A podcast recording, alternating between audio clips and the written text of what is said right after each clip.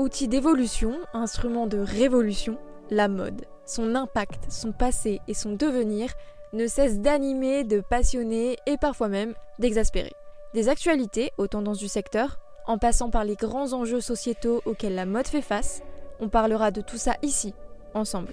Merci d'être là et bienvenue sur Stylé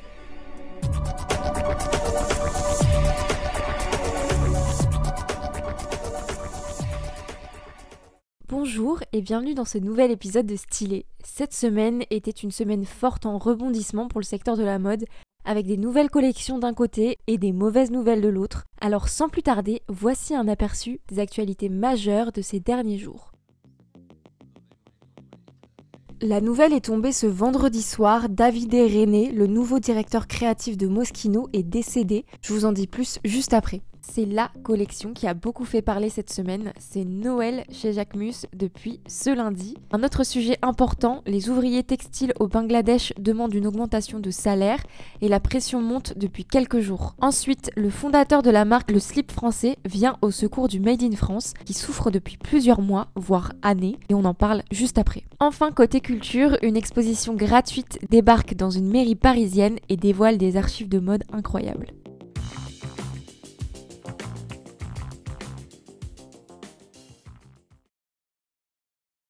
C'est une triste nouvelle qui a surpris la sphère mode ce vendredi soir. David René, le tout nouveau directeur artistique de Moschino, est décédé. D'après le communiqué du groupe qui détient Moschino, il serait décédé d'une maladie soudaine. Je vous avoue que, évidemment, bah, je m'y attendais pas du tout. Pour rappel, David René, il avait passé un bout de temps chez Gucci avant de récemment prendre la direction artistique de Moschino. Il succédait ainsi à Jeremy Scott, le couturier phare de la maison. David René venait de prendre ses fonctions chez Moschino il y a seulement 10 jours. Il avait 46 ans.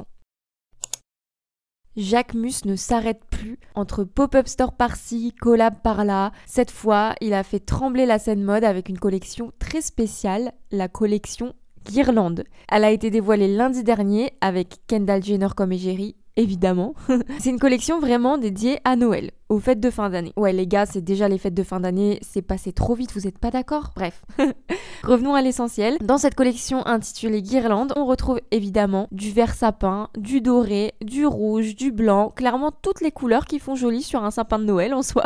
C'est une collection qui se compose de 80 pièces de vêtements, accessoires, bijoux, souliers. Et parmi ces pièces, on retrouve notamment un savon en forme de mode de beurre logoté Jacquemus, un set de jeux de cartes, un jeu de construction et même un kit de boules de neige ou de suspension de Noël qui reprennent les formes des sacs iconiques comme le bambino, le chiquito ou même le bisou. Ce qui est cool aussi, c'est que forcément, comme il y a des petits objets, bah, le prix d'entrée de gamme il reste assez bas, on va dire, puisque la collection aussi entre 20 euros pour le savon et 6000 euros pour un long manteau rouge pilou. Il s'appelle vraiment pilou, le manteau.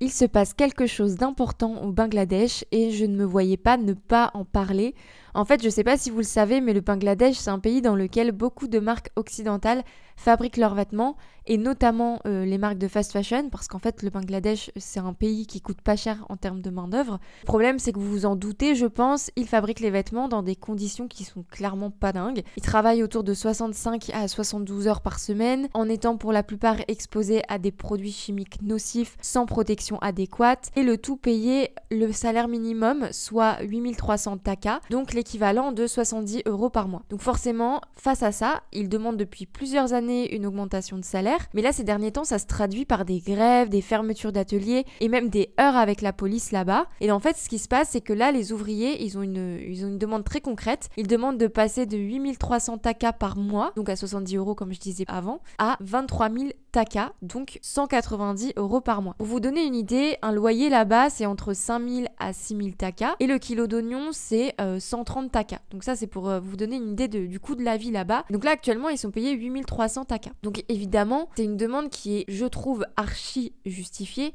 sachant que le Bangladesh, c'est aussi le deuxième exportateur mondial de vêtements derrière la Chine.